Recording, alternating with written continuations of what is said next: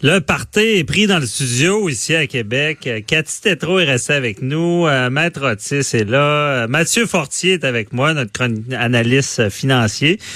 bonjour Mathieu. Bonjour Maître Bernier. Bon, on, le prend à la dernière minute là, parce que ben, il y, a eu beaucoup d'ouvrages cet été avec nous. tout ce qui se passe dans le financier nous touche. Et on a fait cette semaine une, belle chronique. on parlait encore une fois des données qui étaient volées. Bon, je pense que c'était quoi non, c'était le. On avait parlé de Revenu Québec, le vol de données. On a parlé de TransUnion. TransUnion. Et évidemment de Desjardins. C'est ça, Desjardins. Et euh, ce qu'on disait, c'est que euh, Equifax, là, vraiment, euh, et euh, TransUnion, TransUnion. Et, hein? Capital One aussi. Ouais, on avait parlé des cartes de crédit aussi. Voilà. Bon, mais ce que, tout ce qu'on a discuté en revenait toujours au même point de dire que Equifax et TransUnion, euh, c'est des compagnies privées à la bourse. Il y a des erreurs. C'est ça, je me rappelle, dernière fois, on parlait du gars qui avait quatre hypothèques et qui aurait peut-être eu une erreur de TransUnion euh, parce qu'on se disait il y a des hypothèques à son nom mais ils sont payés. il, a, il a pogné un bon criminel, il, il, a pas il paye son hypothèque. Fait qu'on on, on décelait peut-être euh, euh, qu'il y avait des erreurs. Puis on le dit souvent, puis je pense que beaucoup d'auditeurs vont, vont se reconnaître parce que l'histoire de Desjardins, ça a touché tellement tout le monde. Il fallait appeler chez Equifax. Puis comment de personnes j'ai entendu dire, ben j'appelle, mais ont même pas les bonnes informations à mon nom. Puis il y, a une problématique. Et suite à notre entrevue, je pense que le ministre nous a écoutés, euh, il y a une nouvelle, c'est données personnelles, un projet de loi pour encadrer les agences de crédit. Euh, donc, c'est deux mois après l'annonce du vol de données personnelles chez Desjardins. Le gouvernement Legault promet, une promesse, je sais pas si c'est un contrat avec un politicien. Euh, légalement, ils ne sont pas obligés de respecter les promesses. Mais c'est vendredi? Euh, ouais, c'est ça. Cathy me fait des signes. T'es pas sûr, Cathy, qu'ils respectent?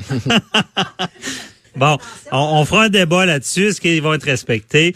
Mais euh, on dit qu'il faut, il va falloir euh, forcer les agences d'évaluation de crédit à offrir une protection.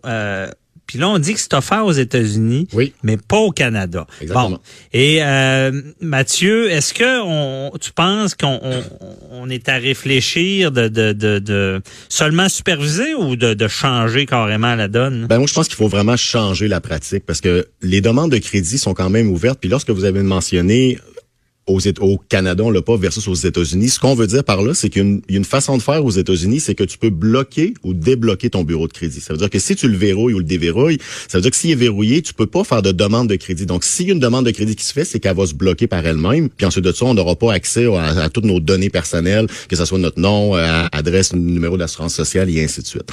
Au Canada, c'est spécial parce que lorsqu'on parle des données verrouillées ou non, c'est quand même TransUnion et Equifax qui l'offrent, mmh. mais pas au Canada. Donc, ils l'ont aux États-Unis, la même entreprise, mais au Canada, on ne l'a pas. Donc, euh, donc c'est pour ça que c'est pour ça que ça, ça lève quand même. Mais déverrouiller, on va revenir là-dessus. Déverrouiller, je comprends mal. En quoi ça nous protège plus Ben lorsque au moins lorsque ton bureau de crédit est verrouillé, que tes accès sont limités, ça vient de le dire, donc sont limités à ce que tu as verrouillé tes données. Donc, si quelqu'un, exemple, a trouvé euh, soit dans les déchets ou, ou euh, quelqu'un euh, a volé ton identité. Voilà, exactement. Ben, ce, que ça fait lorsqu'il est, lorsqu'il est bloqué, c'est que tu n'as pas autorisé une demande de crédit prochainement. Tandis que là, présentement, si je trouve un nom, un numéro d'assurance sociale, une adresse, bon, et ainsi de suite, c'est quand même assez facile largement de faire une demande de crédit. Donc lorsque, lorsque ça va être verrouillé, donc si exemple il y a une, demande de crédit qui est faite au nom de François David Bernier, puis ensuite de ça, ben le dossier est verrouillé, ben on laissera pas passer l'action pour exemple commander une marge de crédit, une hypothèque ou une, ou une carte de crédit exemple. Donc là ça ça va être bloqué. Bon. Et euh, j'imagine c'est de dire d'avance, moi, je ne ferai pas de demande, je bloque mon crédit. J'autorise pas la demande de crédit. J'autorise pas. Voilà. Mais euh, et là, ça veut dire toutes demandes qui vont rentrer ne, ne fonctionneront pas à cause de ce blocage-là. C'est une bonne idée. Oui. Mais est-ce que le fraudeur, en ayant tes coordonnées, pourrait débloquer le crédit et faire la demande. La question reste là parce que, tu sais, lorsqu'on parle d'un projet de loi ou de quoi de même, ben c'est sûr que d'avoir une, place, tu sais, un, guichet unique, une place centralisée, que toutes les informations sont là, ben c'est sûr que le client en tant que tel, faut quand même qu'il ait la possibilité de déverrouiller ou de verrouiller. Bon, Donc, il y aurait une procédure plus sévère pour ça. Oui. Parce que ce qui ce qui mystifie les gens, là, Mhm. c'est de dire, puis je suis certain qu'il y a bien du monde jaloux que leur crédit est pas si bon, puis que le monde font, coudon, un hypothèque, Ouais. ils, ont- ils ont pas parlé aux gars, ils ont pas parlé. Mhm. ils, ont, ils ont accepté une hypothèque. Comment c'est possible, tu sais, sans voir une personne d'accepter ce genre de financement-là très élevé, tu sais? Exactement. Ça existe pour de vrai. Oh, oui, ça existe. Puis je l'ai déjà même vu dans ma pratique ou de quoi même. L'hypothèque est quand même un dossier qui est quand même plutôt rare parce qu'on implique des notaires, des Ouais. avocats dans, dans les dossiers. Mais je voudrais dire que qu'est-ce qui pourrait être à la limite plus souvent qu'on a vu, ben, c'est des cartes de crédit qu'on n'avait vraiment pas autorisé euh, Mhm. de faire une demande de crédit. Des fois, on voit des petits caractères. euh, on- Les marges de crédit assez importantes. des marges de crédit aussi, puis des fois quand on complète là, euh, moi c'est ce qui me rend des fois aberrant un peu, sais lorsqu'on complète euh, des documents, des fois tu sais dans des dans des supermarchés pour dire ah, voulez-vous la carte de, de- de crédit, on, on complète ça en main, qu'est-ce qu'ils font avec le document après, tu sais? Parce que c'est normal qu'eux faut qu'ils le rentrent de façon informatique pour commander la carte, mais Ouais. qu'est-ce qu'ils font avec le document, tu sais c'est plein de questions qu'on pose, la sécurité des renseignements. Euh, moi pour avoir travaillé dans une banque, on, on peut dire que les renseignements sont très bien gardés, il faut quand même l'avouer. C'est pas infaillible, mais il reste que toutes les toutes les à côté, c'est là qu'on ouvre des portes. Fait que c'est pour ça que le ministre, lorsqu'il dit on va on va opter pour un projet de loi, l'idée était excellente parce que là, il faut rassurer les gens, puis pas puis, puis pas penser que en bon français que c'est un bar open puis que c'est facile d'aller chercher. Oui, euh, mais c'est, c'est- tu sais, je veux dire, on te donnerait le mandat, je pense que tu nous réglerais ça assez vite, là. Parce que dans ce que tu dis, je vois déjà plein de solutions. Moi, peut-être que je pourrais indiquer à mon bureau de crédit que aucune demande n'est acceptée si c'est pas fait en personne, par exemple. exactement. Là, je viens de, de m'enlever du stress. Euh, mais là, ce que je peux comprendre de tout ça, c'est qu'Equifax, puis TransUnion, que t'appelles, puis ça parle pas mal en anglais, puis ça Ouais. sent pas... euh, on n'a pas... Tu je, je veux pas partir des affaires séparatistes, là, mais tu sais, des fois, tu te sens pas au Québec, là, avec eux, là. Bon. Et euh, j'ai l'impression qu'ils traînent des boulets, eux autres, là, que c'est tout croche. là. Ben, on voit que c'est pas puis juste le temps d'attente aussi là, tu prévoyez euh, un peu de temps pour avoir juste la ligne parce que moi c'est des commentaires que j'ai eu de, des- des gens proches de moi qui étaient dans la dans le groupe là, du 2.9 millions de Puis c'est pas d'appeler puis on vous met en attente quelques instants puis ah bonjour monsieur bonjour madame OK c'est correct c'est réglé. Non il y a quand même un devoir à faire là-dedans. Il y a du ménage à faire. Moi je pense que c'est ça qu'il y a- il y, a vraiment du ménage à faire dans TransUnion puis dans euh, puis dans Equifax. On voit à quelques fois, c'est pas une norme, mais euh, on en a parlé à la dernière chronique, des fois qu'il y a des erreurs de noms, des noms communs, euh, je pointe pas personne, mais exemple un Pierre Tremblay, il y en a beaucoup. Bon, fait que qui- ça, ça se peut même qu'ils sont qui sont nés à la même date de naissance, ça arrive aussi. Mais là des fois, c'est là que ils se mêlent avec les euh, avec euh, les données de crédit. Puis TransUnion, ben, c'est une compagnie qui est comme un peu euh, en compétition avec Equifax. Donc lui, il a son propre façon d'évaluer le crédit de son côté avec ses éléments. Puis Equifax a ses propres données à elle pour évaluer le crédit selon ses, ses éléments de base à eux. Donc là, quand on, quand on la regarde, soit avec le ministre ou autre, ou autre personne, peut-être de un, de rendre ça simple pour Ben le oui. public, parce que là, c'est très, très, très facile. Tu sais, vous, vous êtes avocat, lorsque vous tombez dans un dossier, pour vous, c'est simple. La finance, pour moi, c'est pas si pire.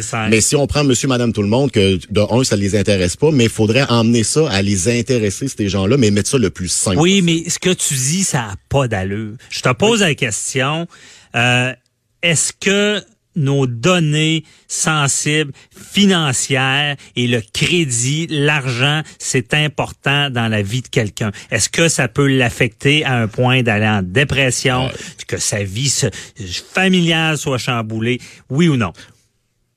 Oui. Oui, oui, oui, c'est sûr, parce que C'est sérieux, là, ce domaine-là. Mais j'ai l'impression que de, on n'a pas vu la technologie arriver là-dedans. Euh, imaginez si euh, votre portefeuille était laissé sur la table, là, puis tu sais, je veux dire, ça, on, on dira ce qu'on veut. que- je veux dire, dans, dans la vie, il y a la santé, oui, euh, la santé du corps, euh, d'esprit, puis il y a la santé financière aussi. Je veux dire, si ça t'as pas la santé financière, tu vas peut-être dérailler sur la santé d'esprit puis la santé physique. Tu sais. Et est-ce que on accepterait, je veux pas faire de mauvais parallèles, mais est-ce qu'on accepterait ce genre de choses-là? Oh, ben là, il pourrait avoir une erreur. euh, ton médicament, c'est peut-être pas le bon, puis on va te le donner, puis tu vas avoir des conséquences avec ça, mais c'est pas grave, puis on fait rien, puis le gouvernement intervient pas. Est-ce qu'on accepterait ça dans la santé? Est-ce qu'on accepterait ça dans l'éducation? Mais on l'accepte en finance en ce moment. Ben- Donc, le, le ministre, là, il est pas d'avance en se réveillant. Là. Non, c'est sûr qu'il a pas d'avance, mais au moins, votre, votre parallèle est bon. C'est ce que- qu'on peut dire, c'est qu'on dirait que le bureau de crédit, on le voit pas. Tu sais, mm-hmm. c'est pas du matériel. vous parlez de médicaments, on va le voir, on va rencontrer une personne, un médecin, un professionnel, on se fait conseiller. Mais oui, ce qu'on a plus d'important pour justement avancer dans notre vie, euh, d'avoir une maison, si c'est si votre rêve, une voiture, une carte de crédit, faire des voyages, tout ça, ça a un lien. Mais c'est sûr que si la personne ne regarde pas son bureau de crédit, euh, il y a des demandes qui se fait puis il sait pas, puis il est toujours bloqué, toujours bloqué. Oui, c'est sûr que ça crée de la frustration au sein de la famille. Euh, pas capable de passer en voyage, bon, tiens, ainsi de suite.